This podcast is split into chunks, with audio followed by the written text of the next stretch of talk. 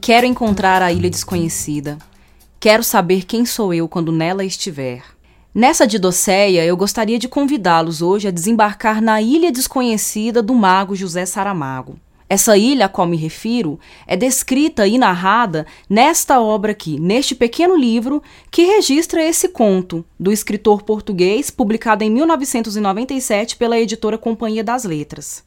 Esse conto traz um, um, dos temas mais importantes, um dos temas mais preciosos para a literatura portuguesa, que é o tema das navegações, o tema da navegação. Portugal, durante muito tempo, foi o país, a nação rei dos mares durante o processo de expansão marítima. À medida que isso foi se perdendo, que essa condição de, de ascensão foi mudando, foi batendo uma certa melancolia, um certo sentimento de nostalgia e de saudade na cultura, no povo, inclusive inclusive na literatura portuguesa.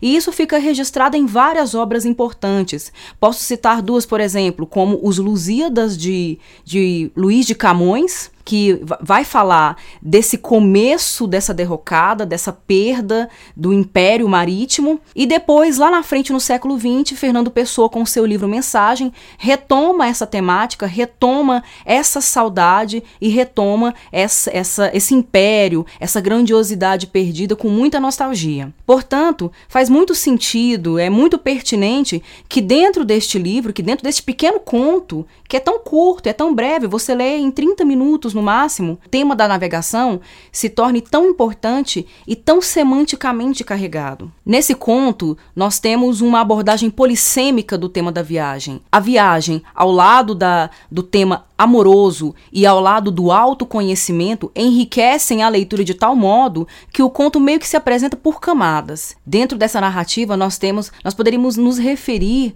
simbólica e metaforicamente a essas camadas como se fossem mares desbravados, dentro de uma curta narrativa, mas de uma densidade, de uma complexidade semântica.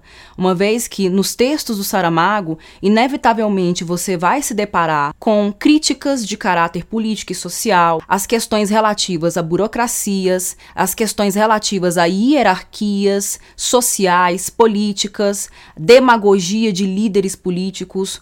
É, além disso, o papel do homem, da mulher na sociedade Outro elemento muito importante presente na ficção de Saramago é a reflexão sobre o próprio fazer literário, sobre a própria literatura, é de que modo o, o narrador, dentro do texto, faz considerações, tece considerações sobre o texto que ele está construindo, é, tenta dialogar com o leitor que está recebendo essa narrativa. Você, ao ler esse conto, ao ler esse livro, vai se sentir como se ele estivesse falando com você, como se fosse um grande oráculo, um grande sábio, trazendo uma mensagem para você. Mas o que chama atenção aqui nesse conto são três temas que estão relacionados de uma maneira muito íntima, de uma maneira muito bem amarrada, que é a questão da viagem, a questão do amor e a questão do autoconhecimento. Essas três coisas estão relacionadas. Nessa narrativa, nós temos um, um personagem que quer ser marinheiro, é, ele vai até a porta do rei, o rei vive num castelo que tem diversas portas, mas ele sempre fica parado diante da porta dos obsequios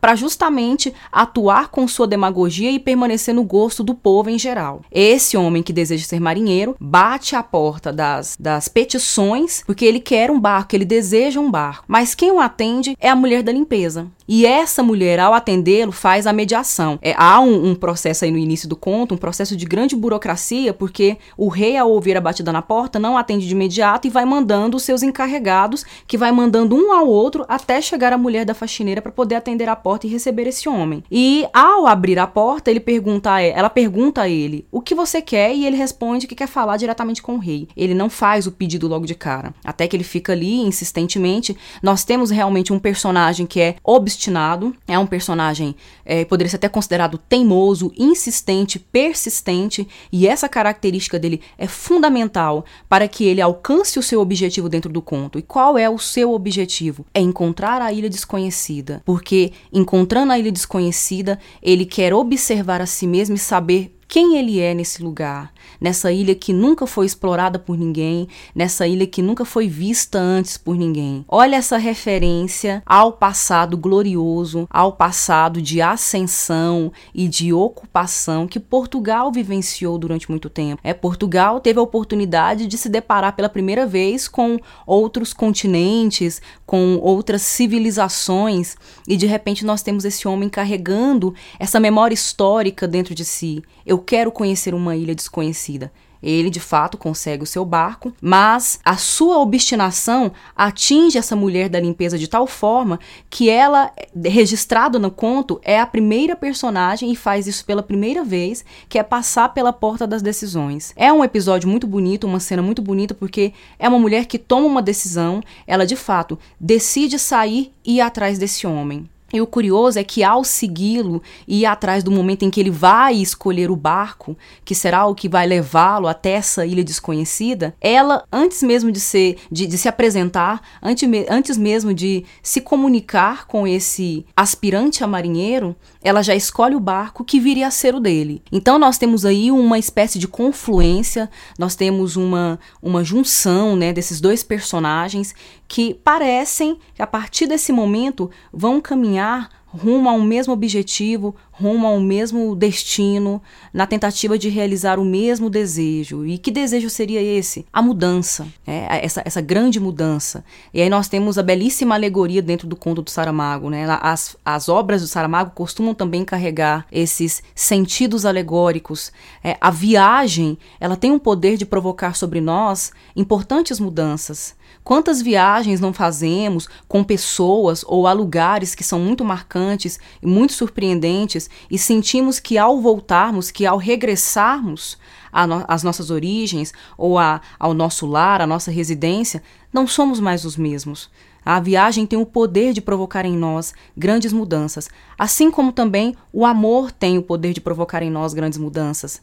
Porque a, a viagem, assim como o amor, e pela lógica desse conto, tem o poder de fazer-nos nos enxergarmos fora de nós mesmos. Nós temos a, a, a, habilidade de nos enxergarmos diante de situações surpreendentes, diante do mistério que é o outro, na tentativa de desbravar o outro. E o que, que seria esse outro? Uma terra desconhecida, ou uma pessoa desconhecida que metaforicamente pode ser comparada a uma terra desconhecida a ser desbravada. E esse se deparar com o desconhecido provoca em nós mudanças, nos tira de certa zona de conforto e nos transforma em pessoas novas ou pessoas outras, ou nos renova como pessoas. E desse modo, no final das contas, essa grande bela metáfora que o conto nos traz, ela se refere não somente a uma ilha desconhecida, a um território nunca antes explorado, ou a uma pessoa nunca antes explorada, uma pessoa nunca antes conhecida e que está se apresentando agora, mas também a nós mesmos, a nós mesmos numa situação de mudança, quando nós nos permitirmos é, transformar-nos a busca pelo autoconhecimento, se deparar com o desconhecido, permite-nos nos encararmos a nós mesmos e buscar esse autoconhecimento, o que também no final das contas, metaforicamente pode ser compreendido como uma viagem. Uma viagem não se faz necessariamente se deslocando do seu lugar de origem. Uma viagem pode ser feita inclusive pelo poder da literatura. Uma viagem pode ser feita ao desbravar e conhecer novas culturas e novas pessoas e acessar algo que é novo e surpreendente para nós. Portanto, eu não pretendo dar detalhes do enredo, eu não pretendo dizer o que acontece, eu, muito pelo contrário, enfatizo que você desembarque nessa ilha e que você Viva a sua própria didosseia ou a sua própria epopeia dentro dessa narrativa, lidando com esses personagens e se deparando com um personagem que você pode ser a partir dessa poderosa leitura que a literatura nos oferece. Eu encerro por aqui com o grande prazer de poder comentar um pouco e indicar a leitura desse ganhador do Nobel de Literatura no ano de 1998, a quem eu chamo de Mago Saramago. Até a próxima.